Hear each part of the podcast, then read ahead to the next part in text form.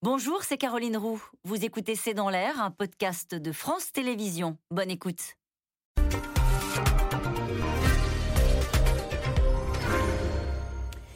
Bonsoir à toutes et à tous. Nous attendons vos questions SMS, Internet et réseaux sociaux pour alimenter notre discussion. Plus personne n'ose faire de plan à plus d'une semaine. Omicron s'abat sur l'Europe à cinq jours de Noël. Il se déchaîne, comme le dit le conseiller santé de la Maison-Blanche. Alors, face au risque de voir leur système hospitalier débordé, certains pays se referment. Les Pays-Bas reconfinent.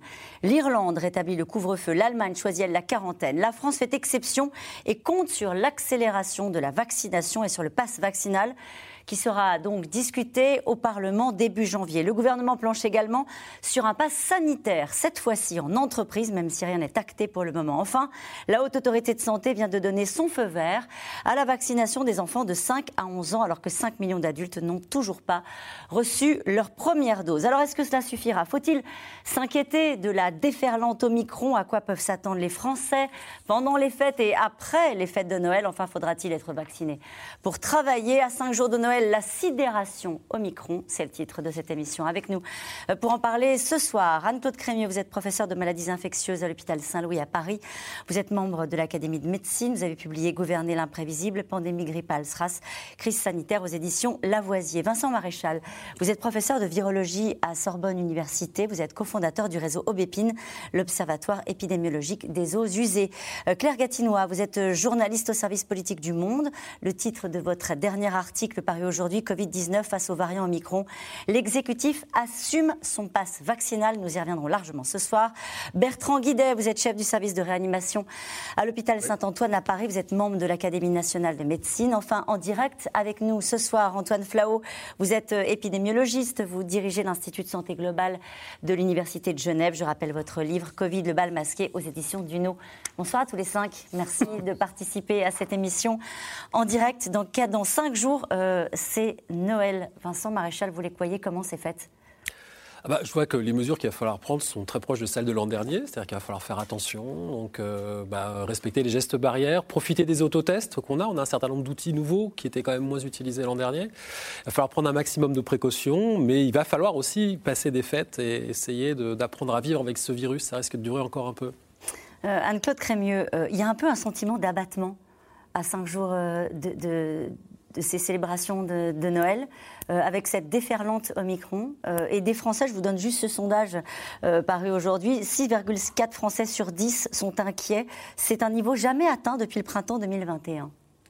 C'est vrai qu'on est un petit peu dans une situation nouvelle parce qu'on vient de comprendre que, au fond, on est euh, parti pour un certain temps avec ce euh, virus et qu'il va falloir euh, s'habituer à l'idée que ça va durer. S'habituer à l'idée que ça va durer, ça ne veut pas dire euh, que ça va rester euh, à des niveaux de gravité qu'on a connus euh, l'année dernière.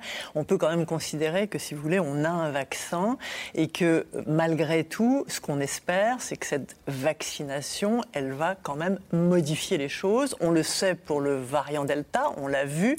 La vague Delta a entraîné beaucoup moins d'hospitalisation que avant le vaccin. Et ce qu'on espère c'est que le vaccin va nous protéger euh, aussi contre les formes sévères du variant Omicron. Mais ce qui est vrai, c'est que pour l'instant, on ne le sait pas et qu'on regarde vers l'Angleterre et qu'on va regarder ce qui se passe dans les hôpitaux anglais. Antoine Flau, regardons pour l'instant, on va regarder ce qui se passe en Angleterre, aux Pays-Bas, euh, en Belgique, en Allemagne, en Irlande. Mais regardons ce qui se passe en, France, Antoine Flau. Euh, votre appréciation sur, sur la situation en France, il y a 347 cas détectés. On est un peu au-delà, non? Forcément. Oui, je crois que même les pouvoirs publics n'y croient pas. On sait très bien qu'il y a beaucoup plus de cas. Les, Français euh, séquencent moins les, virus que les, Danois ou les Britanniques. Euh, donc euh, on en voit moins, mais Très probablement, je, pense qu'en Ile-de-France, plus de la moitié des cas seront euh, au Micron à la fin du week-end. Donc euh, on est certainement très très au-dessus de, Alors il, faut aussi se dire que le nombre de cas double tous les deux jours. Euh, les cas Omicron doublent tous les deux jours. Donc la progression est exponentielle, est extrêmement rapide, très fulgurante. On n'en a jamais connu d'aussi forte. C'est pour cela que les Néerlandais prennent des, décisions très précoces. Hein. Ils ne sont pas du tout au bord de la saturation de leurs hôpitaux. Ils ne sont pas non plus dans une courbe ascendante. Hein. Ils étaient dans la reprise en main de la courbe delta. Euh, euh, que Anne-Claude Crémieux a, décrite pour la France aussi, et, alors qu'ils sont en, finalement, en période relativement favorable, ils voient progresser très très rapidement le variant Omicron et prennent des mesures très fortes dès maintenant pour tenter justement de sauver l'hiver. On va y revenir, Antoine Flau, sur ce qui se passe dans ces pays qui choisissent de refermer, sur la stratégie de santé publique qu'a choisi la France. Mais je voudrais avoir votre sentiment. Vous suivez cette crise depuis le début. Et quand vous dites la croissance, est exponentielle, on a l'impression, mais dites-moi si je me trompe, que vous-même vous êtes surpris par cette déferlante, par ce qui est en train de se passer avec le variant Omicron. Oui, on est tous surpris presque en permanence par cette pandémie. C'est-à-dire que à chaque fois, euh, les nouveaux variants ont des expressions qui sont euh, euh, différentes des précédentes, et à chaque fois, on est surpris par l'ampleur que prend la, crise. C'est-à-dire que Delta était déjà un variant très transmissible. On avait l'impression qu'il allait nous protéger tellement il était transmissible. Et la, la, seule vraiment bonne nouvelle dans tout cela est celle que Anne-Claude Crémieux a rappelée. C'est le vaccin fonctionne. Trois doses de vaccin, ça marche. Attention, deux doses de vaccin, ça ne suffit pas.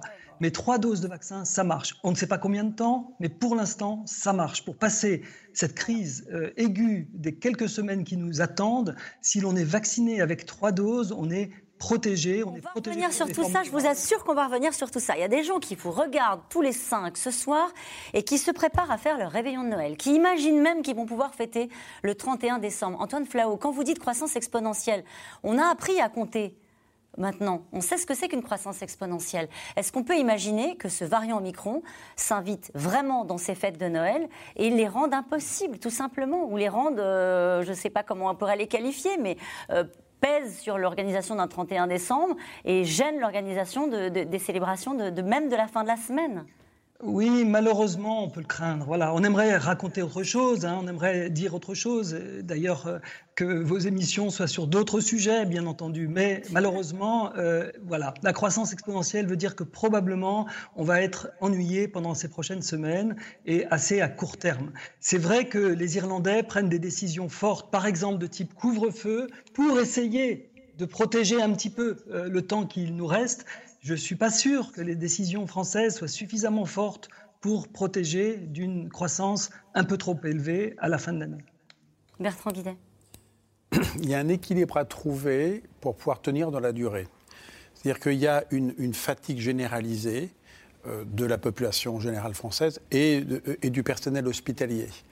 Et donc, il faut quand même permettre aussi aux personnes de respirer, effectivement, de, de, de pouvoir se réunir. Donc, il y a un équilibre à trouver.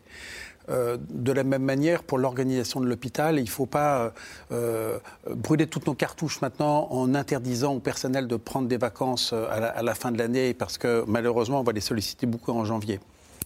Donc il y a un équilibre à trouver entre ce que l'on accepte comme risque à prendre, mais pour permettre aux personnes quand même de vivre un peu, de, se retrouver, et puis les risques que l'on prend. Et donc c'est ça qui est compliqué, c'est qu'il y a de l'incertitude, et deuxièmement, euh, il y a on s'inscrit dans la durée. C'est pas, on va devoir faire des efforts pendant une semaine, dix jours. Là, on est parti pour malheureusement des efforts assez prolongés. Et moi, je comprends assez que, en tout cas en France, compte tenu de l'état actuel de l'épidémie en France, on n'ait pas pris des, mesures draconiennes, mais on peut discuter, des mesures draconiennes du type couvre-feu ou, ou, euh, Mais ce qu'on est en train de se dire là, c'est euh, Noël, oui, mais peut-être pas le jour de l'an. Euh, Claire Gatinois, il y a cette idée euh, de la part du gouvernement, effectivement, de ménager la lassitude des Français. C'est vrai que là, c'est une chape de plomb. On a cinq jours des fêtes et bah, on ne croise pas grand monde qui a le, cœur, justement, à faire la fête avec ce variant Omicron. Et ça, j'imagine que c'est vraiment précisément ce à quoi prend ce gouvernement. Exactement. Et le, président de la, République l'avait rappelé lors de, de son interview le 15 décembre sur TF1 à LCI. Il sait que la France est fatiguée, que les gens sont lassés, qui n'en peuvent plus. Donc effectivement, il y a ce besoin de respiration. Et euh, le gouvernement, on a le sentiment, se dit voilà, on va miser en fait sur la responsabilité des Français. Et aussi, il faut le dire, sur la peur puisque aujourd'hui les informations circulent bien. Et on voit la, contagiosité, les, termes qui sont employés pour qualifier le virus, euh, enfin le variant Omicron avec des niveaux de contagiosité fulgurants, une lame de fond du, variant, comme l'évoquait le ministre de la Santé, Olivier Véran. Donc effectivement, il y a cette volonté de dire, bon, on est face à quelque chose voilà, de sidérant, mais prenez vos responsabilités, on préserve les vacances de Noël. Voilà, exactement. Et puis effectivement, pour, le, pour la Saint-Sylvestre, c'est quand même une autre histoire, puisqu'on voit que le gouvernement en appelle quand même à, annuler toutes les, euh, toutes les fêtes qui étaient prévues, les rassemblements, la vente d'alcool euh, dans, dans, les, dans les lieux publics et des choses comme ça. Oui, c'est vrai. Oui, On voit qu'il y, a deux analyses. Il y, a, celle des scientifiques qui essayent de modéliser quelque chose qui est extrêmement mouvant, donc avec toutes les incertitudes des modèles, mais qui, euh, avec ses prévisions, et en particulier les prévisions les plus pessimistes, disent il faut prendre des mesures avant parce que ce variant va très vite, il va plus vite que les autres et par conséquent si on les prend trop tard, on n'y arrivera pas. Et puis on a des politiques qui ont aussi appris les limites des modèles. Rappelez-vous euh, ces modèles, euh, euh, la, fois où Macron, devant la deuxième vague, on lui avait fait dire quoi qu'il arrive, il y aura 7000 personnes en réanimation. Il est revenu là-dessus. Il sait que les modèles reposent sur des paramètres qui sont très variables, comme ce variant qu'on ne connaît pas bien, diminution de l'efficacité des vaccins qu'on ne connaît pas bien. Et au fond, ce qu'il dit, c'est OK, on va regarder, on ne minimise pas la possibilité qu'il arrive quelque chose de grave, mais on prendra nos décisions devant les faits,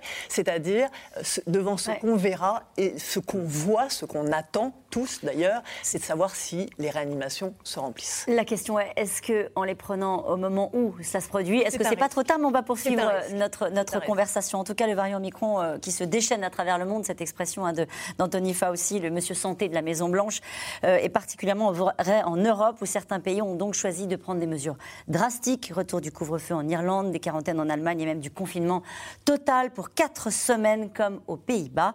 La France continue de tout miser sur l'accélération de la vaccination et la mise en place d'un pass vaccinal à la rentrée. Paul-Rémy Barjabel et Benoît Thébault.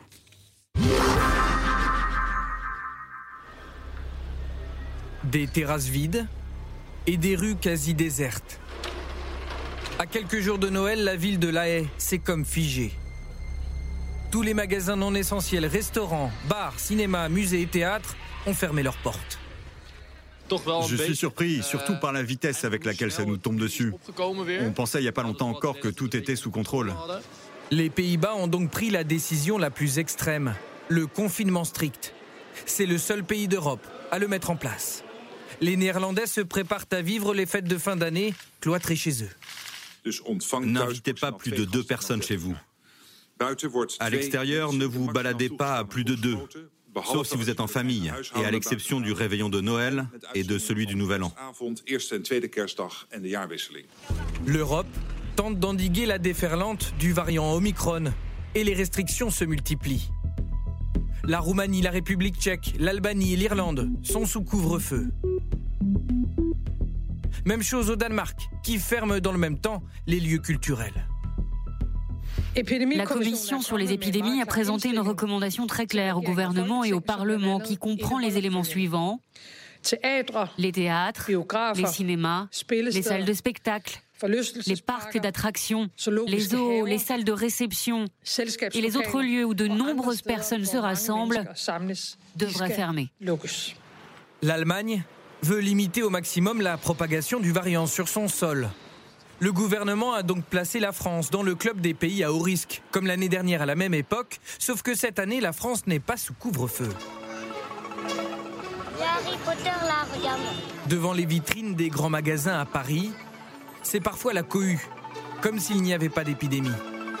Pas de mesures particulièrement contraignantes à 5 jours de Noël, si ce n'est le masque à l'intérieur et le respect des gestes barrières.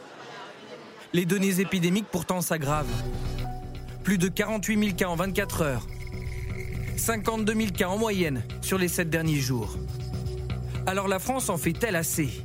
Le pari du gouvernement, tout miser sur la vaccination en transformant son pass sanitaire en passe vaccinal nous assumons de faire peser la contrainte sur les non-vaccinés, car les services de soins critiques et de réanimation de nos hôpitaux sont remplis, pour l'essentiel, de personnes non vaccinées.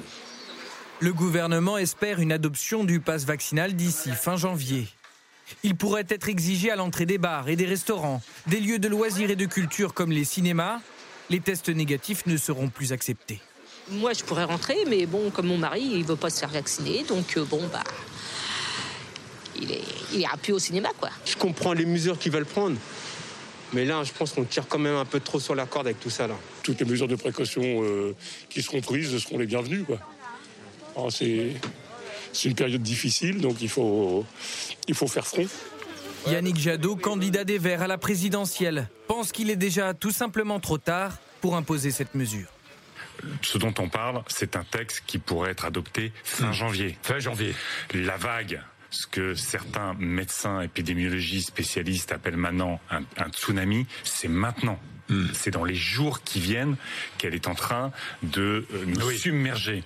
Opposés déjà au pass sanitaire, Marine Le Pen et Jean-Luc Mélenchon jugent ce nouveau dispositif liberticide et inapplicable.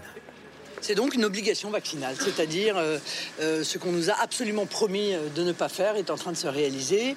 à chaque fois que le gouvernement fait une promesse, 15 jours plus tard, il rompt cette promesse, toujours dans le sens d'un plus grand enfermement des Français, d'une perte de plus en plus lourde de nos libertés individuelles. évidemment que je condamne ce choix. Le Premier ministre décide qu'il veut faire vacciner tout le monde, mais comment il va faire? Je, pense que ce n'est pas raisonnable de prendre des mesures dont vous savez qu'elles sont inapplicables. À la fin, ça va donner encore de la violence, encore des histoires. Depuis le 15 décembre, seuls les enfants atteints de comorbidité ou fragiles pouvaient se faire vacciner. Cet après-midi, la Haute Autorité de Santé a donné son feu vert à une généralisation de la mesure. Dans deux jours, la campagne de vaccination des enfants de 5 à 11 ans devrait débuter. Nous allons dire un mot de la campagne de vaccination des enfants, mais je voudrais vous poser cette question de Thomas. Pourquoi tergiverser N'est-il pas temps de prendre des mesures fermes? Alors, c'est quand même un vrai sujet parce que la, question se pose toujours, euh, Anne l'a dit tout à l'heure, de savoir quand prendre les mesures. La, vague Delta, elle date pas de la semaine dernière, hein, ça fait un petit moment qu'on la voit arriver. Souvenez-vous qu'à une période, on avait la barre des 5000 cas par jour. On avait dit attention, au-delà de cette barre, euh, il y a. Voilà. Alors pourquoi? Tout simplement parce qu'au-delà, on sait que c'est difficile de faire du détecté, tracé, isolé. Donc, on le sait depuis un petit moment. Alors après, on arrive à un dispositif et on le voit très bien en Europe. Selon les cas, on, on va se reposer sur des mesures individuelles. Dans d'autres cas, on sait que l'échec des mesures individuelles, ça impose nécessairement des mesures collectives de type couvre-feu, confinement.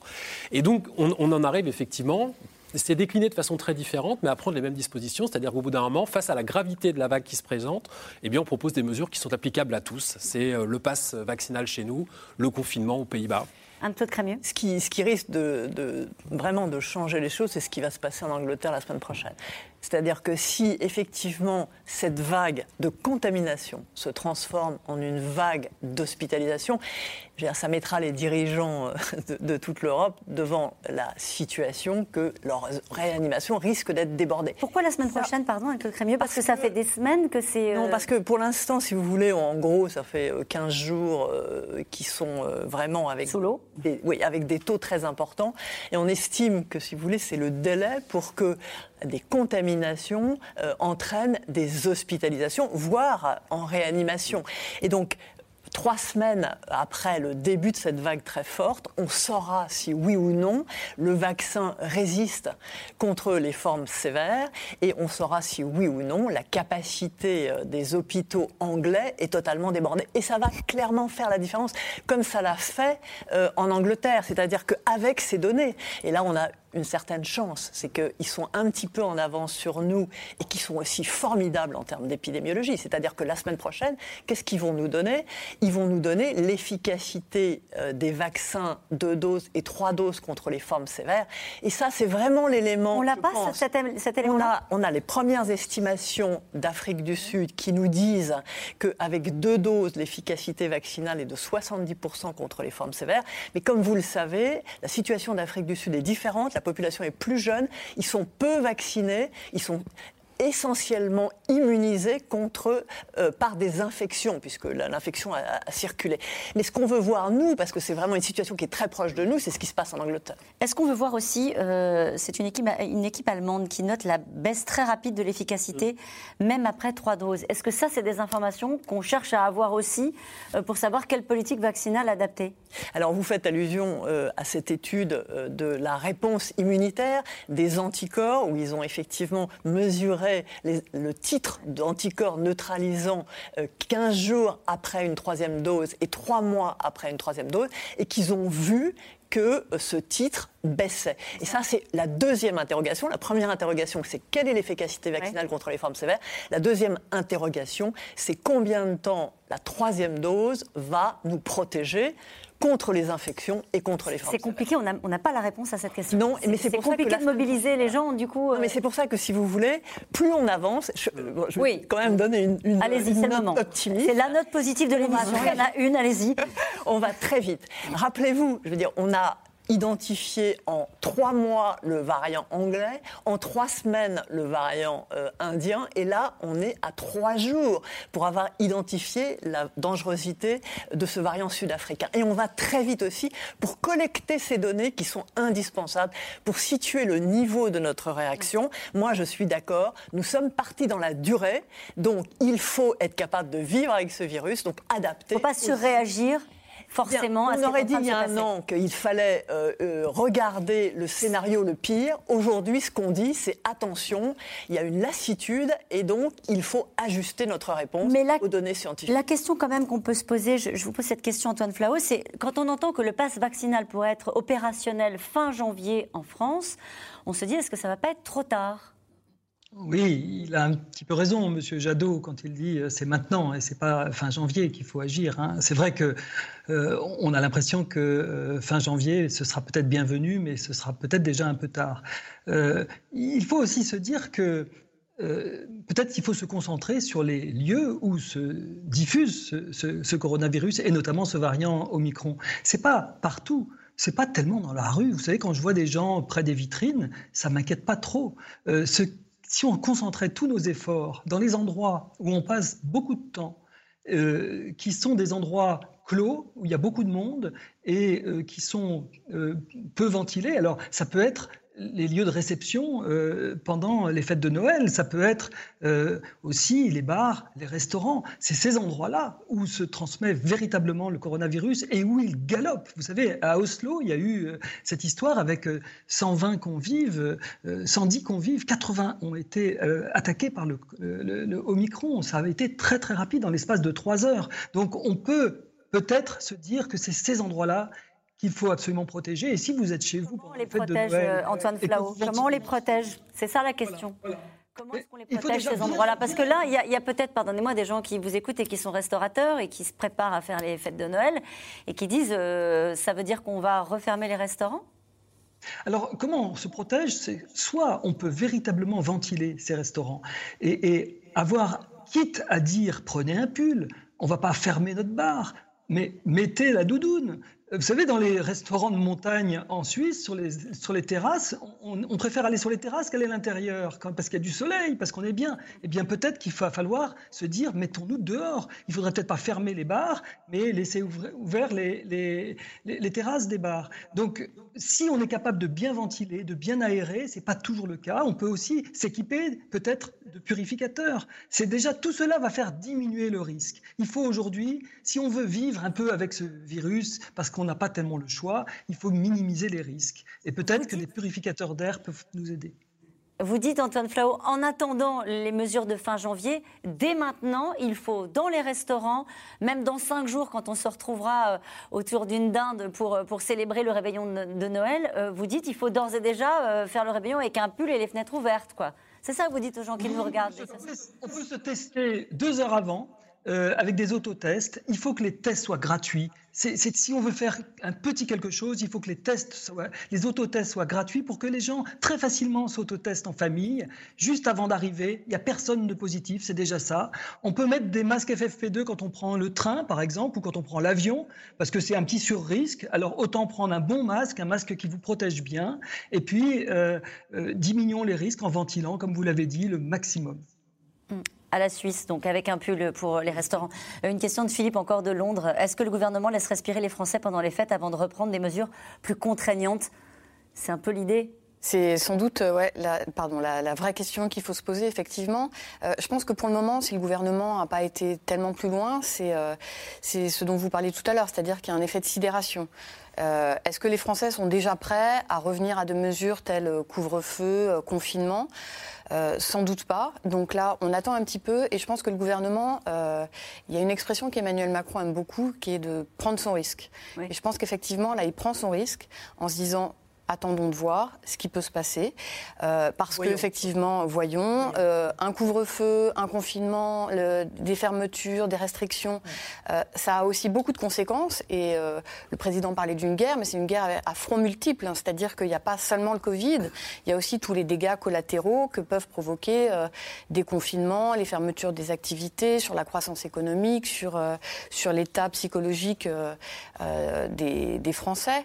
Et, et il y a aussi peut-être sans doute cette volonté de, jouer sur la parole performative en fait du gouvernement, comme, ça avait été le cas en juillet dernier. C'est-à-dire on alerte et du coup, avant même que la mesure entre en vigueur, mmh. Euh, ça déclenche. Euh, on sait que voilà, sur la troisième dose, euh, il y a beaucoup de gens qui ont un peu hésité, qui se disent ah, à quoi bon, etc. Et là maintenant, peut-être que du coup, les gens vont un petit peu accélérer le rythme. Et peut-être que les gens qui jusqu'ici étaient réticents à se faire vacciner se disent bon, je vais y aller tout de suite avant qu'il y ait des queues monstrueuses pour y aller. En anticipant la mise en place effective du pass vaccinal, ça commence dès maintenant. C'est ça le, pari du, gouvernement. Non, mais juste une chose à dire, c'est qu'effectivement, sur ce délai qui peut, être, qui peut sembler tardif, il faut quand même que tout le monde, tous ceux qui souhaitent se faire vacciner, puissent se faire vacciner. Je rappelle quand même qu'il y a encore quelques temps, c'était pas si simple que ça. Donc il est clair que mettre un passe vaccinal au 20 décembre, quand on sait que les gens ne peuvent pas avoir de rendez-vous euh, avant le 5 janvier, ça peut poser question. Donc il y a sans doute aussi un arbitrage sur le délai. Ce que je voudrais dire également sur le, sur le variant Omicron, quand même, c'est qu'on a, il y a beaucoup d'incertitudes. Il faut il faut, on a dit il y a quelques semaines, le variant Omicron serait moins virulent. C'est pas prouvé, moi, dans ce que je vois de, de, de palpable dans les données. Anthony Fauci, qui est un très grand épidémiologiste américain, c'était un peu avancé. Je ne sais pas sur quelles données il assoit ses décisions ou ses, ou ses, ses prescriptions. Ce qu'on voit en revanche, c'est que l'Imperial College de Londres a sorti une étude il y a quelques jours qui semble dire qu'il ne voit pas de différence en matière de virulence. Donc ne considérons pas qu'il est ni plus ni moins virulent. On sait juste qu'il est plus voilà. contagieux. On sait qu'il peut faire des dégâts, qu'il peut envoyer des gens à l'hôpital, ça c'est clair.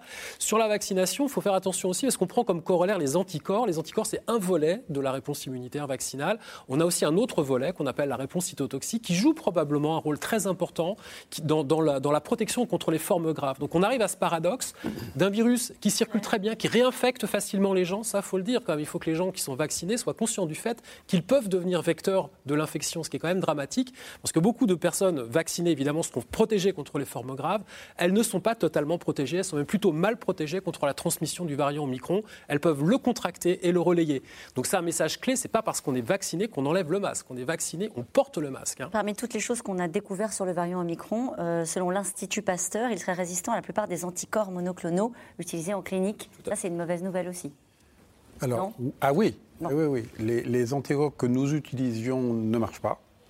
Euh, mais il y a des anticorps euh, de nouvelle génération qui, gardent une efficacité. Il y a aussi la question sur les antiviraux qui vont arriver, les antiviraux des comprimés à, prendre. la question, c'est à quel malade il faudra les, donner pour, euh, pour garder une efficacité. C'est les médicaments de Pfizer qu'on prendra en traitement. Exactement. Et non, toute la question, c'est la proportionnalité et l'acceptabilité des mesures, que ce soit pour l'obligation vaccinale, pour le couvre-feu, etc. Et on voit bien que il, faudrait anticiper un certain nombre de, décisions, sauf que quand on n'est pas euh, collé au mur, on n'accepte pas ces, décisions. Et donc, et donc, il y a la pédagogie à faire, et euh, il y a encore une fois un équilibre à trouver entre une mesure quasi préventive et puis une mesure vraiment curative. Et c'est vrai que pour l'instant, on, est, on, gère à l'hôpital. Et donc, c'est vrai que si, on, si on, prenait des mesures très dures de type confinement à nouveau en France, l'acceptabilité serait, serait très, très mauvaise. En revanche, on voit bien poindre pour janvier des vraies difficultés pour pouvoir prendre en charge la totalité des malades, les Covid vaccinés et non vaccinés, et puis les non-Covid. Et donc, si effectivement on se retrouve dans une situation où l'hôpital n'est pas capable de répondre à la demande, qui a donc un, décalage entre offre et demande, eh bien, on sera bien obligé d'accepter ces décisions mm. un peu liberticides, enfin jugées liberticides par certains. Je vais libérer Antoine Flao. Merci Antoine Flao d'avoir été euh, avec nous euh, en direct de Genève. Je vous dis à très bientôt, hein, a priori. Oui, merci beaucoup. Bonne soirée à tous. Allez, à très Vite. Euh, juste Bertrand Guidet, c'est important ce que vous dites parce qu'on a beaucoup parlé depuis le début de l'émission de notre lassitude, de notre, oui, face à la sidération au, micron, mais il y a aussi, vous l'avez dit très rapidement tout à l'heure, la lassitude des soignants. Mm. Eux, ils ont peut-être à cœur qu'on anticipe et qu'on ne se retrouve pas le 15 ou le 20 janvier avec euh, justement des services hospitaliers de réanimation et ah bah, d'urgence euh, débordés le message des soignants, c'est vaccinez-vous. Ah euh, euh, j'ai pu témoigner d'une exaspération de certains soignants avec des malades non vaccinés assez exigeants et, des soignants qui clairement les recadrent en disant ça va peut-être aller comme ça. Ça, c'est tout à fait. Ça veut dire quoi Que ça tend le climat dans ah les services? Ah bah. Ça, c'est tout à fait nouveau. Et l'autre problème, c'est que nous, on est en train de réorganiser à nouveau l'hôpital pour pouvoir faire face à la demande, mais ça va se faire au détriment des malades non Covid. C'est vrai en hospitalisation traditionnelle, c'est vrai évidemment en réanimation. Imaginez si 50% de vos lits de réanimation, ce qui est le cas actuellement en Ile-de-France, sont occupés par des malades Covid. Mais si vous avez d'autres malades à admettre en réanimation, comment vous faites? Vous savez ce que disent les Français qui vous regardent? On l'a déjà fait? On va le refaire? Ben non, parce que euh, là, euh, euh, ou alors, ou alors faites des études de, médecine ou des études d'infirmière et puis euh, bienvenue au club. Ou si vous avez été, euh, si vous avez été infirmière, ben, revenez euh, nous aider à l'ôpital. Parce qu'en fait, ce qu'on a fait... L'aide que l'on a eue, on ne l'aura plus. les transferts entre régions, parce que la France était... Maintenant, c'est France entière.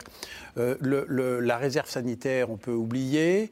Les, les, heures supplémentaires, les, ben, les, personnels, ils ont besoin de se reposer, même si on leur dit, vous serez mieux payés. Ben oui, mais on a besoin de prendre des vacances.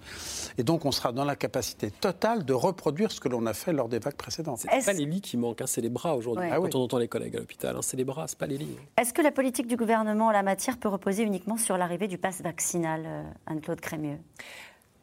Je pense que de deux choses l'une, soit euh, les Anglais, et donc nous, ultérieurement, on sera confrontés à une vague d'hospitalisation, auquel cas c'est évident. Il faudra prendre des mesures supplémentaires. Euh, euh, si euh, ce variant Omicron euh, n'encombre pas trop euh, les hôpitaux, ne donne pas trop de, formes sévères, alors ça sera un, équilibre assez délicat entre des hospitalisations, parce qu'il y en aura forcément, et là, le fait de pouvoir essayer de, ménager, disons, les, les, Français, en sachant, encore une fois, et ça c'est un vrai changement, vous l'avez dit, par rapport à l'année dernière, c'est qu'on n'est plus parti sur l'idée que la campagne vaccinale va nous permettre d'arriver à une fameuse immunité collective dans 4 à 5 mois. On sait que le combat sera long, on va le gagner, mais on sait qu'il sera long et donc on doit tenir dans la durée. Et c'est ça qui fait la différence. Ça fait la différence politique pour les politiques, ça fait aussi la différence pour les scientifiques, mais encore une fois, euh, on l'a dit, il y a euh, ces, anticorps qui euh, sont maintenant inactifs, ça voudra dire qu'il faut faire preuve de réactivité pour faire des nouveaux anticorps, faire preuve de réactivité pour faire des nouveaux vaccins, euh, faire preuve de, réactivité, encore une fois, on l'a dit, pour de mieux en mieux comprendre, et c'est le cas, euh, ce virus. Mais on sait que tout ça, ça va prendre du temps. Juste en général, quand on suit cette crise-là, on se regarde toujours Israël en disant euh, comment ça se passe là-bas et est-ce que euh, du coup on a des bonnes nouvelles sur euh, parce qu'ils sont plus vaccinés, ils étaient en avance et est-ce qu'ils ont eu droit à la vague et à la sidération au micron pour l'instant, on va voir la courbe dans un instant. Là, on regarde. Ce qui nous intéresse, c'est de voir là où il y a Omicron, je dirais, parce que l'inconnu, c'est Omicron. C'est celui-là dont on veut voir comment il se comporte. Donc forcément, il n'est pas encore arrivé en Israël. pour l'instant, ils ont peu de contamination très peu de contamination. La courbe est encore assez plate. Mais bon, ça veut, comme vous le savez, ça ne les prémunit pas pour l'avenir. Donc nous, ce qui nous intéresse, c'est comment se comporte Omicron dans un, dans un pays vacciné. Justement sur le vaccin, sur les vaccins des plus petits, avec cette autorisation euh, de, donc de vacciner les 5-12 ans, une autorisation euh, que n'ont pas attendu certains pays, hein, qui ont déjà commencé à vacciner les plus petits. Est-ce que ça, ça peut permettre de, euh, d'enrayer la, la, la, vague Omicron? C'est une grande question. La vaccination chez les enfants, elle est, elle est, elle est totalement euh, justifié parce qu'il y a quand même énormément d'enfants fragiles et cela, il fallait les protéger euh, coûte que coûte. Donc ça, on sait qu'on évalue à 360 000 euh, le nombre d'enfants immunodéprimés ou qui ont des formes sous-jacentes qui les fragilisent. Cela, il fallait les protéger. Alors effectivement, ce qui manque aujourd'hui, et on va encore compter sur un autre pays, mais là, cette fois-ci, c'est plutôt les États-Unis, pour nous renseigner. Les États-Unis ont lancé une grande campagne de vaccination chez les enfants parce qu'aujourd'hui, en fait, les enfants, on le sent bien, c'est un double sujet. C'est la protection de chaque enfant fragile et puis c'est est-ce qu'en vaccinant les enfants, on va monter ce niveau d'immunité collective qui va limiter la circulation du virus? Ça a marché aux États-Unis? Aujourd'hui, alors on attend les, on n'a on pas encore vu les résultats, on ne devrait pas tarder à les avoir. Encore une fois, les résultats qu'on aura, on les aura pour le variant Delta. Et malheureusement, on, on le voit bien, Omicron rebat les cartes à chaque fois. C'est bien le problème sur la vaccination des enfants, le gouvernement a pas, avant, ça n'a pas compté. On a l'impression que c'est vraiment un sujet sur lequel ils ne veulent pas brutaliser euh, euh, l'opinion. Exactement. Autant sur la vaccination des adultes, euh, là, on sent que le gouvernement est prêt à, ouvrir un front et à aller vraiment s'attaquer à cette frange de la population en leur disant, ben voilà, soit vous vous vaccinez, soit vous êtes de facto confiné. Sur la vaccination des, enfants, là, on sent que le sujet est beaucoup plus délicat euh, parce que dans l'esprit des Français, euh, qu'est-ce qu'on se dit? Ben, Finalement, un vaccin, c'est une balance bénéfice-risque. Est-ce que mon enfant a plus de risques de se faire vacciner ou de faire une forme grave de la maladie? Est-ce que euh, cet esprit de solidarité qui pouvait, qui pouvait s'appliquer pour les adultes, je dois l'appliquer à mes enfants? Est-ce qu'ils est méritent ça, entre guillemets? Donc là, on sent que le gouvernement est beaucoup plus, voilà, beaucoup plus mesuré et fait beaucoup plus attention justement sur, euh, sur, euh, sur les mesures. Nous allons poursuivre cette discussion, mais le gouvernement réfléchit aussi à la mise en place d'un pass sanitaire, cette fois-ci pour les salariés euh, dans les entreprises. La ministre du Travail, Elisabeth Borne, a évoqué le sujet avec les partenaires sociaux. Aujourd'hui, elle affirme que rien n'est acté, alors quasiment tous les syndicats sont opposés à cette mesure qui soulève beaucoup de questions du côté des salariés comme du côté des patrons. Romain Besnénou avec Julien Launay et Stéphane Lopez. Dans cette entreprise francilienne, la question est sur toutes les lèvres. Faudra-t-il bientôt un pass sanitaire pour venir travailler Ça va? Ça va et toi? Bon, eh ben ouais, ça va. Troisième dose ce matin, mais tout va bien. Pour freiner la vague épidémique, le gouvernement envisage de rendre le pass sanitaire obligatoire en entreprise. Le directeur de cette agence de marketing qui emploie 50 salariés craint les frictions le Covid, euh, dans les relations, en tout cas, euh, entre petits patrons et ses équipes, euh, ça a vraiment créé de la tension. Il est certain, mais certain, parce qu'on touche à des choses qui sont extrêmement impliquantes, engageantes, que si on demandait aux entreprises d'appliquer ce contrôle, ce serait un facteur de tension complémentaire. D'autant que dans l'entreprise, certains refusent toujours de se faire vacciner. C'est le cas de cette salariée, par exemple, sceptique face au vaccin. Le pass sanitaire serait pour elle la mesure de trop. Enfin là, on parle de cinquième vague, de sixième vague, euh, et que pourtant 90% de la population est vaccinée. Donc, euh, en quoi finalement ce vaccin fonctionne si, euh, si tout le monde euh, recommence à avoir euh, le Covid, etc. C'est pas parce que euh, ça sera une obligation demain que ça fera peut-être l'occasion de changer de travail, monter mon entreprise pour être, pour avoir le droit en fait de faire ce que je veux finalement. Parce que pour moi, c'est ça en fait. On, on ségrègue un peu les personnes. Restaurants, bars, hôtels. Le pass sanitaire est déjà obligatoire pour 14% des salariés français. Mais attention à ne pas confondre, il s'agit du même pass sanitaire que pour aller au cinéma par exemple, valable avec le vaccin ou un test de moins de 24 heures. Pas question pour l'instant de passe vaccinal pour les salariés la question du pass sanitaire tel qu'on le connaît aujourd'hui, qu'on pourrait appliquer éventuellement au travail. C'est aux députés et aux sénateurs de se prononcer sur la question. Dans ce cas-là, évidemment, on ne peut pas empêcher les gens, on n'a pas envie d'empêcher les gens de travailler. S'ils réalisent un test quotidien, ils pourraient continuer d'aller travailler. C'est une contrainte de plus que nous assumons. Notre objectif, c'est que les gens se protègent. La ministre du Travail, Elisabeth Borne, en discutait ce matin avec les syndicats, la plupart opposés à la mesure. Absurde et inefficace selon la CGT, mieux vaut convaincre que contraindre. Pour faux. Le patronat, lui, s'interroge, est-ce au chef d'entreprise d'exercer des pouvoirs de police? Une partie de l'opposition politique, elle aussi, est réticente. Non, je pense que c'est une discrimination qui est disproportionnée. Euh, je veux dire, euh, à partir du moment où euh, la quasi-totalité de la population s'est faite vacciner et a répondu à la nécessité de se faire vacciner en son, libre arbitre, en son libre conscience, il n'y a, pas, lieu de mettre en place de telles restrictions qui sont encore une fois des restrictions de liberté. C'est un problème éthique. C'est-à-dire que si on prive de vie sociale une partie de la population, parce que finalement l'État a, abandonné l'hôpital public dans les décennies précédentes, j'ai un, vrai sujet. C'est un glissement dangereux de priver de vie sociale une partie de la population. De nombreuses questions restent encore sans réponse. Qu'adviendra-t-il des salariés non vaccinés? Que risque l'employeur récalcitrant? Faudra-t-il vérifier les passes tous les jours? Un casse-tête pour ce représentant des DRH qui propose une alternative. Je pense que c'est plus pertinent d'avoir une approche euh, ciblée sur des endroits dangereux plutôt que généraliser à toutes les entreprises, quelle que soit leur taille, quelle que soit leur configuration de locaux, quelle que soit leur activité. Ça paraîtrait pas totalement illogique, par exemple, qu'on impose le pass sanitaire pour entrer dans le restaurant d'entreprise. On pourrait aussi imaginer ce qu'on peut pas faire aujourd'hui, hein, de dire à des collaborateurs, euh, la réunion de plus de 30 personnes, vous ne pourrez y accéder que si vous présentez un pass sanitaire. Le pass sanitaire au travail est déjà obligatoire dans plusieurs pays d'Europe, comme l'Allemagne et l'Italie, où malgré les protestations, les salariés qui ne présentent pas leur pass voient leur salaire suspendu. Pas le cas avant. Et je voudrais juste qu'on fasse écho à cette jeune fille qui disait dans le reportage euh, Bon, bah maintenant, si on ne sait même plus si le vaccin sert à quelque chose, euh, bah, moi, j'ai pas envie de me vacciner. Non, mais le vaccin sert à quelque chose d'évident, et heureusement, et on le voit tous les jours, mais on l'a tellement sous le nez qu'on s'en rend plus compte. On a découplé la circulation du virus, qui est très élevée, à l'impact hospitalier. On a des cas qui augmentent à l'hôpital, mais comme on l'a dit au tout début, le nombre de cas à l'hôpital augmente très doucement par rapport à quelque chose qui est exponentiel. Ça, on le sait pour Delta. Pour Omicron, on va attendre. On ne lit pas dans le mar de café, on a des expériences qui arrivent devant nous. Mais aujourd'hui, tous les jours, on a la preuve que ce vaccin est efficace. Il protège contre les formes graves. Par contre, il protège, alors insuffisamment visiblement, contre la circulation. C'est-à-dire qu'on peut être, c'est ce que je disais tout à l'heure, vacciné et infecté et éventuellement transmettre. Mais on n'ira pas aux urgences, on n'ira pas en réanimation. Claire Gatinois, qu'est-ce qu'on peut dire à cette jeune femme? C'est la question qu'on peut se poser. On lui ah dit qu'il faut quand même se faire vacciner pour éviter les formes graves. Bien évidemment. Et protéger les autres dans une certaine mesure aussi. Ça ralentit quand même la circulation. En tout cas, cette jeune femme souligne un, point qui est extrêmement euh, intéressant.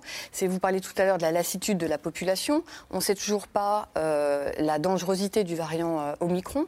Si jamais le virus n'empêche pas de développer ou vacciner de développer des formes graves, on risque d'arriver à cette situation où la population va dire finalement à quoi bon? À quoi bon sert vacciner Pire, le, la, défiance envers les, euh, les, pouvoirs publics risque d'augmenter en disant bah voilà, ils nous ont raconté tout un tas de choses sur le vaccin, euh, ça a marché une fois, deux fois, mais finalement, euh, est-ce qu'ils nous ont pas menti? Donc je pense qu'il y a un vrai, vrai, il y a un vrai point qui. La, la difficulté, c'est que qui répond à cette problématique-là, à part Omicron lui-même C'est-à-dire qu'il mm. va falloir attendre d'avoir les résultats de l'efficacité du, du, du vaccin sur la durée.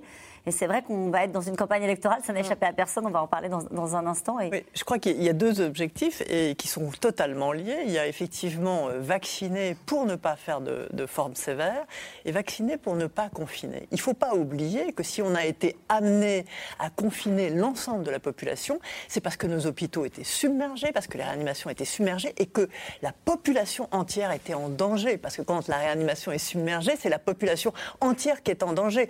Quelle est euh, euh, un Covid ou qu'elle ait un infarctus du myocarde ou un accident vasculaire cérébral. Donc oui, Aujourd'hui, on vaccine pour protéger contre les formes sévères et on vaccine pour ne pas confiner. Et c'est pour ça, à mon avis, qu'on peut mettre une pression forte sur les personnes non vaccinées, parce que c'est de ça dont il s'agit. Pourquoi l'ensemble de la population payerait parce que certains ne sont pas vaccinés. Et pareil pour les soignants. La pression, elle vient de la société, elle vient aussi des soignants. Pourquoi nous, on serait submergés et on ne pourrait pas prendre en charge le monsieur qui a 50 ans et qui fait un infarctus? Parce que tout simplement, il y a des gens qui ne se font pas vacciner. Vous pensez qu'on est prêt à cela? Il y a eu la tentation de le faire notamment en Autriche. Vous pensez que socialement, politiquement, c'est... Moi, je pense que la pression a changé. C'est-à-dire que maintenant, la pression, elle est très forte de mm. tout le monde sur les non-vaccinés. Parce que c'est eux qui ont entre leurs mains euh, la- je veux dire, ce qui va se passer pour l'ensemble. Ils vous disent que non. S'il y en avait un sur ce plateau, ils vous disent non, moi, regardez, bon, je suis pas vacciné, mais moi, quand je vais dans un restaurant, alors les choses vont changer, mais j'ai fait un pass, donc je sais que je suis négatif, alors que vous, vous êtes vacciné, vous arrivez dans un restaurant, vous avez un pass sanitaire, euh, et, et du coup, malgré tout, vous, êtes, vous pouvez être porteur du virus. Voilà ce qu'ils disent. Oui, mais qui, vi- qui vient en réanimation? Qui vient en, en hospitalisation? Nous, c'est la moitié de gens qui sont non vaccinés et puis des gens âgés qui, effectivement, ont passé le délai d'efficacité des deux doses. Qui vient en réanimation? Vous l'avez dit, 70% de gens non vaccinés, 30% de gens à deux doses. Vous vous rendez compte de la pression que ça met sur le système de santé et par là même sur la société avec le risque de confinement? C'est ça. C'est ça la raison pour laquelle il faut atteindre absolument ces gens non vaccinés. Cette question de Michel, pouvez-vous nous expliquer la différence entre passe sanitaire et passe vaccinal? Bah, Le pass sanitaire, on voit, c'est vaccination ou un test qui vous dit que vous êtes négatif. Passe vaccinal, ça va être vous êtes vacciné, point barre. C'est-à-dire qu'on va enlever l'autre euh, l'autre hypothèse. Et on voit bien toute la difficulté, euh, peut-être avec vous, Claire Gatinois, toute la difficulté d'imposer un pass sanitaire en entreprise. Tout à fait, parce que le, euh, là, en fait, on, on parle d'une vraie mesure qui est jugée liberticide et surtout, en fait, on fait poser, peser la responsabilité sur les chefs d'entreprise en leur disant euh, c'est à vous de contrôler, c'est à vous de, de vérifier que vos salariés sont ou ne sont pas vaccinés. Ce que font les restaurateurs ce que font les restaurateurs, mais ce qui justement était applicable chez les restaurateurs parce qu'ils n'avaient pas envie de fermer. Et ils se disaient, bon, ok, au début, il y a eu cette, euh, cette même réaction en disant, maintenant, euh, les, les mêmes arguments quasiment, hein, euh, ça va être trop compliqué à mettre en place, c'est pas à nous de faire les contrôles. Euh, mais les restaurateurs avaient cette épée de Damoclès, euh, des fermetures, des confinements. Donc ils ont dit, bon, ben, on préfère encore faire ça plutôt que de devoir fermer. Ce qui n'est pas forcément le cas dans les entreprises. Et c'est là où effectivement l'opposition a, on voit, un, angle d'attaque euh, en disant, ben voilà, on arrive à une société, euh, finalement, une société de surveillance où chacun doit contrôler l'autre et finalement l'État ne remplit plus son rôle puisque ce serait à l'État de euh, dire, euh, vaccinez-vous, ne- ou prenez-en les responsabilités. Anne-Claude Crémieux. Un mot sur les entreprises. Je pense que ça fait partie de la santé au travail. La vaccination en entreprise, ça fait partie de la santé au travail. Je ne suis pas sûre que les chefs d'entreprise peuvent se dégager aussi facilement de cette responsabilité. Ça, c'est le premier argument. Hein, on parlait aussi de vaccins euh, antigrippaux dans les entreprises. C'est ça la santé au travail. Le problème, c'est qu'est-ce Euh, qu'on fait des salariés qui ne sont pas vaccinés? eh ben, écoutez, vous savez, nous, on a eu le problème euh, à l'hôpital. Tout le monde a essayé de résoudre ce problème. On est tous confrontés à ça, y compris, euh, je veux dire, on a demandé aux petits commerçants, euh, euh, aux restaurateurs, aux gens dans les cafés de le faire.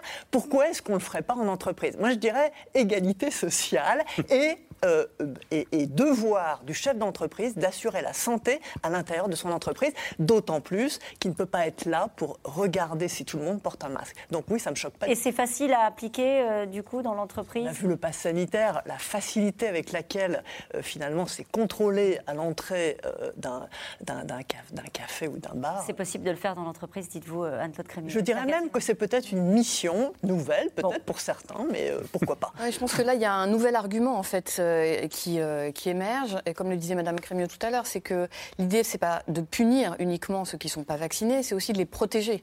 Donc, euh, euh, on sait effectivement que peut-être qu'ils vont pas contaminer les autres, mais qu'ils sont susceptibles de faire des formes graves.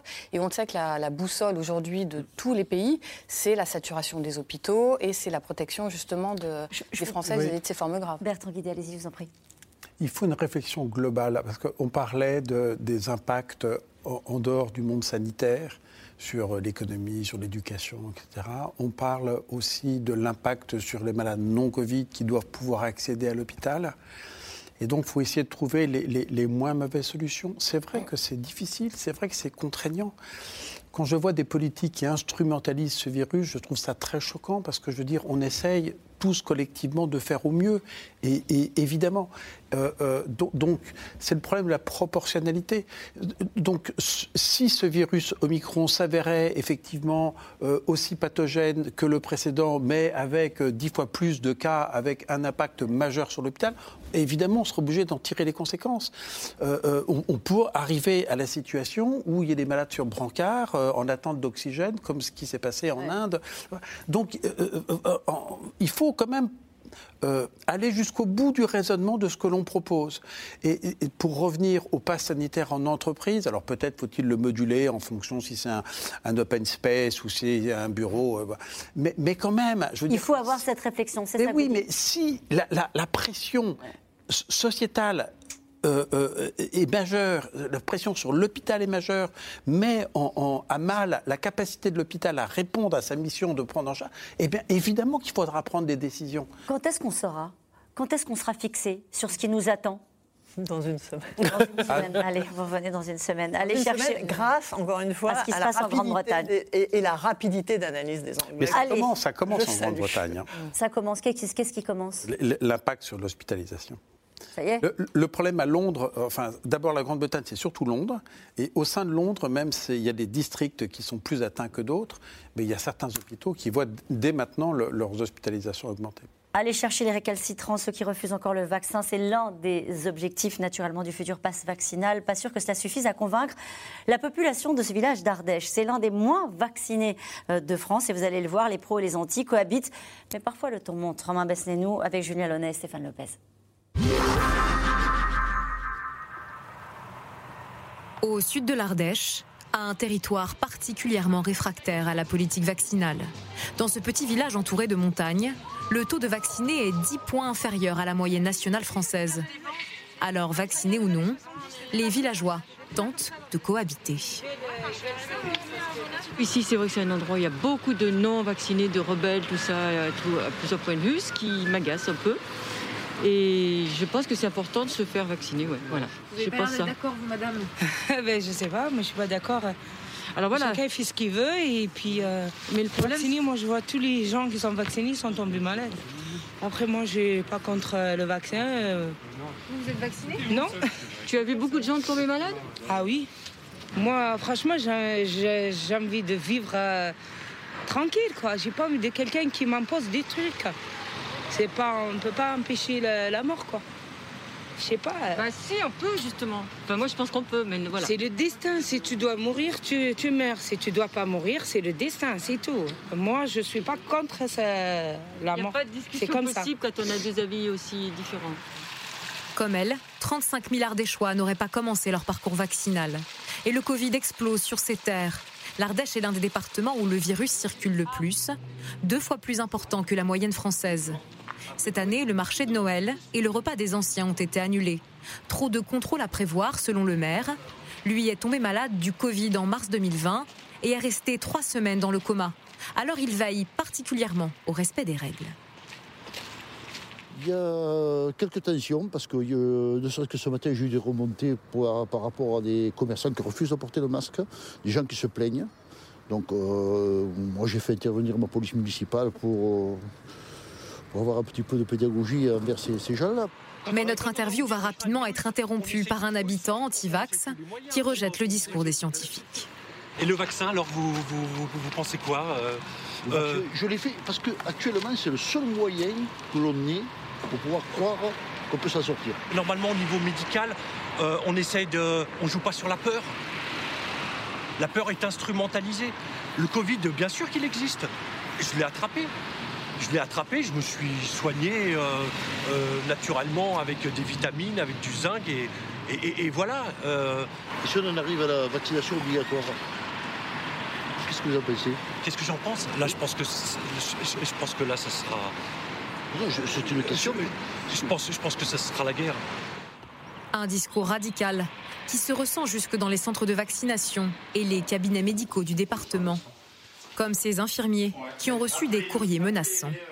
il est juste là, justement, ma Celui-là est signé d'un collectif contre le vaccin. La demande de cette lettre, c'est tout simplement de cesser dès à présent toute injection des dix vaccins sur la population. Voilà. Donc c'est la première fois que vous recevez une lettre Oui, non, mais ça va plus vite avec Oui, oui, c'est la première fois. C'est la première fois. C'est assez nouveau. On n'est jamais à l'abri d'un petit souci de quelqu'un qui va, qui va péter les plombs, hein, tout simplement, hein, qui va ressentir la, pression, comme ils disent, la pression médiatique hein, par rapport à la vaccination. Euh, donc, euh, on travaille un peu moins dans la sérénité. Dans ce territoire rural, Cédric est pourtant l'un des seuls à aller au chevet des malades. C'est Cédric. Il constate cette défiance. Cette fois-ci, ce couple a été convaincu par la nécessité du vaccin.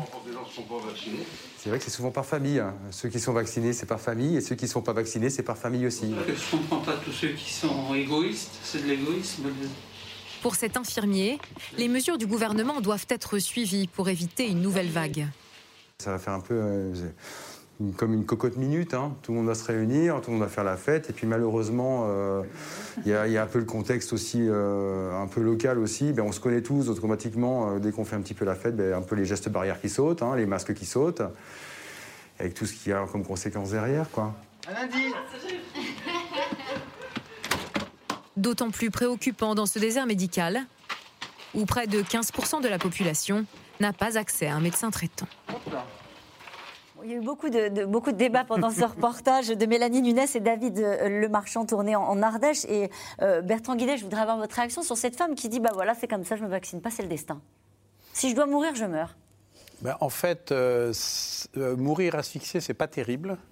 Et, donc, elle viendra à l'hôpital si elle a un Covid grave. Et, on la prendra en charge, évidemment. Et, et donc, c'est un peu irresponsable de dire ça. Et assez souvent, les gens qui sont anti-vaccins sont aussi euh, anti-masques, euh, anti-tests. Donc, c'est quelque... c'est le destin. Ah oui, elle dit c'est le destin. C'est le destin. C'est, c'est- voilà. Enfin, c'est un peu, un peu dommage quand on peut quand même intervenir euh, sur des trajectoires, des destinées comme ça. Mais avant le destin, il y a, a l'AREA. en fait. Bah, avant le destin, il y a le vaccin et, et- et, euh, les quelques malades vaccinés que, que- que l'on a chez nous, on, on essaye effectivement de les, de les tirer d'affaire. Avec il faut rappeler quand même que les gens qui survivent à un séjour long de réanimation, c'est pas facile. Ils mettent des mois à récupérer, des mois à, à reprendre une vie sociale, euh, à, à reprendre du muscle, à être capable de marcher. Il y a des, il y a des malades qui ont encore des problèmes pour respirer, des malades qui font des cauchemars, etc. C'est pas rien dans une pipe. Et aller dire c'est le destin, alors qu'on a quand même un vaccin qui protège à 90% des formes graves, c'est hallucinant. Et prendre du zinc, ça, ça, ça repose sur aucune étude. Il faut, il faut peut-être rappeler que l'obscurantisme. justement, enfin, euh, cet argument était aussi celui que tenait euh, Jair Bolsonaro au Brésil au tout début de la pandémie en disant voilà il faut bien mourir de quelque chose et qu'il est revenu sur cette position puisqu'il a finalement euh, euh, conseillé de, aux Brésiliens de se faire vacciner. Je voudrais vous poser cette question euh, avant de pa- passer aux questions des, des téléspectateurs. Ap- Après le pass vaccinal, l'étape suivante sera la vaccination obligatoire pour tous, non? Peut-être, bah, le pass vaccinal, on sent que c'est déjà une restriction euh, de la vie des gens qui ne sont pas vaccinés. Donc l'obligation, c'est quelque chose qui choque un peu. Ça a été un débat, ça va être un souci. Il faut quand même, moi je trouve qu'il y a une erreur de raisonnement. Quand les gens opposent la liberté individuelle de se faire vacciner, il faut qu'ils comprennent qu'ils font peser le poids de ce qui peut leur arriver à leur entourage, en termes d'exposition des autres à l'infection, en termes de prise en charge par un système hospitalier qui de toute façon s'occupera d'eux. Donc ce choix individuel est en fait extrêmement égoïste, il faut le dire aussi. Ouais. Il y a quand même une... J'irais même plus loin, c'est que bon, parler comme ça du destin en l'air, c'est une chose, mais malheureusement, nous sommes médecins et on voit bien les gens arriver. Et quand ils sont très malades, la seule chose qu'ils nous demandent, c'est faites-moi vivre, docteur. Donc, si vous voulez, à un moment, c'est à nous de quand les gens n'arrivent pas à figurer qu'ils risquent de mourir en réanimation, au fond, effectivement, c'est à l'État de, de prendre ses responsabilités, de leur dire non, on vous fait vacciner. Peut-être que vous n'anticipez pas ce qui risque de vous arriver. Nous, on sait que c'est grave. Et on sait que face à la mort, on se comporte différemment que de dire c'est le destin. Et nous revenons maintenant à vos questions. Quelle est l'effic- l'efficacité des masques contre Micron Alors, le masque porté par tous reste très efficace. C'est pour ça que quand vous êtes dans un lieu clos, exigez que tout le monde porte un masque. Euh, ça a la même efficacité dans ces conditions-là euh, que euh, vis-à-vis des autres variants. Ça diminue de façon très importante l'inoculum, les aérosols et le problème d'Omicron, comme le problème Delta, c'est les aérosols très rapides dans les lieux clos. Faites attention, s'il vous plaît, aérés. On le disait déjà l'année dernière, on va le répéter cette année. Avec l'instauration du pass vaccinal, doit-on s'attendre à de nouvelles manifestations? Bah, Il y a des manifestations euh, tous les samedis, là, depuis euh, justement euh, l'été dernier. Donc, on a vu un nouvel appel à la manifestation samedi, samedi dernier. Il faut savoir quand même que ça concerne vraiment une frange assez limitée de la population, puisque même ces manifestations, qui sont euh, euh, récupérées politiquement par une partie de, l'extrême droite, euh, sont, très minoritaires finalement. La population qui au début était un peu réticente à la, réticente à la vaccination, s'est complètement convertie à la vaccination. Alors, l'application Tous Anti-Covid est-elle utilisée par suffisamment de personnes pour être utile? Il me semble que oui. Aujourd'hui, puisqu'on est à, aujourd'hui à 90% de la population éligible à la vaccination qui est vaccinée. Euh, et puis on voit, en tout cas dans les grandes métropoles, euh, l'usage qui est fait de l'application Tous Anti-Covid. Euh, effectivement, on peut dire que c'est, devenu un outil efficace. Toujours avec vous, Claire Gatinois. Quelle est la raison pour laquelle on ne rend pas tout simplement la vaccination obligatoire? Alors, euh, euh, finalement, Olivier Véran, euh, le ministre de la Santé, y a répondu samedi dernier en expliquant que finalement, il s'agissait de, enfin, le, le pass vaccinal qui sera sans doute mis en œuvre à la fin janvier, et finalement une obligation vaccinale déguisée, et mieux c'est un, système qui est plus efficace encore que la vaccination obligatoire. Puisque de facto, on a un système de contrôle euh, euh, qui s'applique aux gestes du quotidien, alors qu'une obligation vaccinale, comment est-ce que vous l'imposez, comment est-ce que vous la contrôlez euh, Et là, de surcroît, on a finalement un, confinement. des, non-vaccinés de facto. Donc. Encore une question pour vous, je suis désolée. Hein. Emma, dans l'Isère, si l'élection présidentielle n'était pas prévue dans quatre mois, la France aurait-elle reconfiné comme ses voisins? Est-ce que ça pèse dans les décisions qui sont prises aujourd'hui? Euh, il y a de toute façon à chaque fois un poids politique, évidemment, dans toutes les décisions. Est-ce que, euh, alors je ne suis pas dans la tête du président de la République, j'imagine qu'effectivement euh, la question s'est sans doute posée, parce que politiquement c'est quand même très dangereux de décider de reconfiner. au regard de ce qui s'est passé précédemment, on peut imaginer que le président ait eu aussi d'autres considérations sur le, le volet économique, etc. Et que sans doute la vague Omicron est arrivée tellement vite que finalement, euh, il était un peu tard pour euh, dire aux gens, 24 heures avant euh, leur départ en TGV pour aller en, vacances, bah, finalement, vous ne partez pas. La formule des vaccins a-t-elle été adaptée aux nouveaux variants Alors pour l'instant, non. Mais il y a plusieurs pistes pour avoir des vaccins de deuxième génération. Mm. Soit Donc des vaccins à l'ancienne non, non, non. non, non, des Alors, ah, il y a deux choses. Il y a des vaccins ARN messager euh, modifiés, parce que l'ARN messager peut coder pour n'importe quelle protéine. D'accord. Donc, elle peut coder pour la protéine spike et n'importe quelle protéine spike. Donc, on peut mhm. la, muter aussi. On peut euh, aussi imaginer d'avoir des vaccins contre d'autres composants du virus que la, protéine spike, qui sont des composants qui sont moins mutés. Euh, on peut imaginer d'avoir euh, des vaccins avec euh, un mécanisme d'amplification à l'intérieur des cellules du système immunitaire. On peut imaginer, imaginer mais quand? C'est déjà lancé. Les études de phase Il y, a deux choses. Il y a concevoir ces, vaccins de deuxième génération, hmm. les tester et les produire.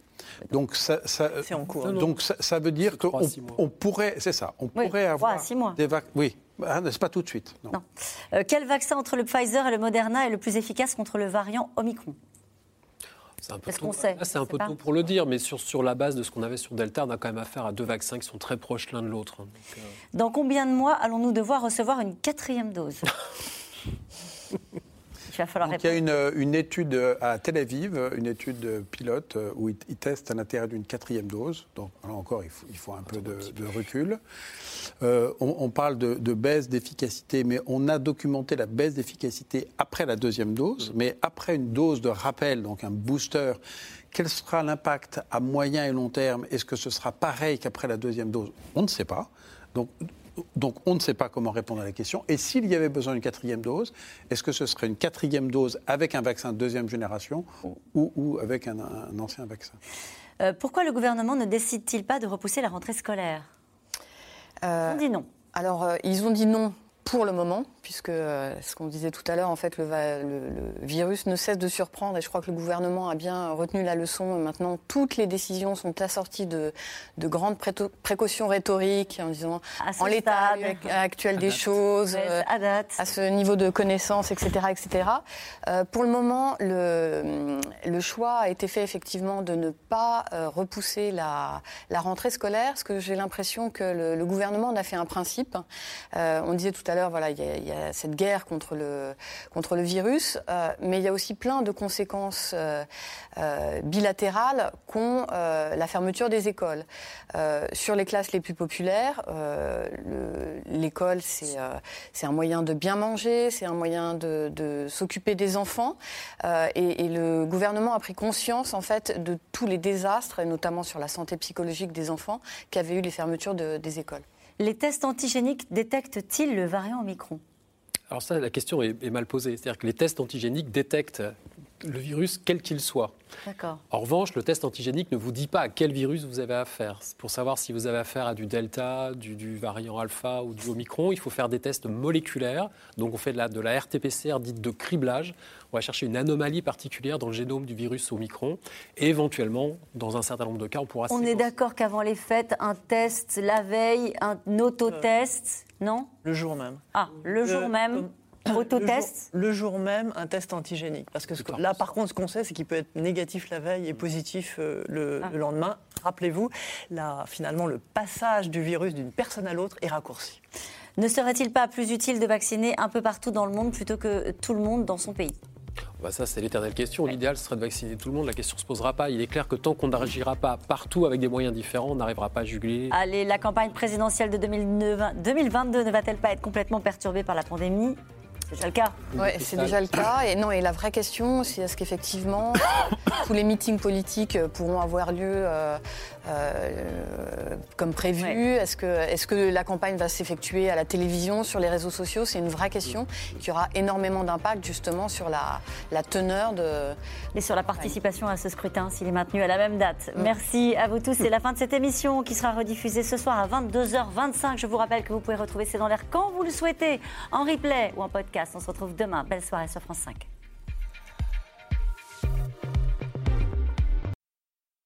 C'était C'est dans l'air, un podcast de France Télévisions. Alors s'il vous a plu, n'hésitez pas à vous abonner. Vous pouvez également retrouver les replays de C'est dans l'air en vidéo sur France.tv.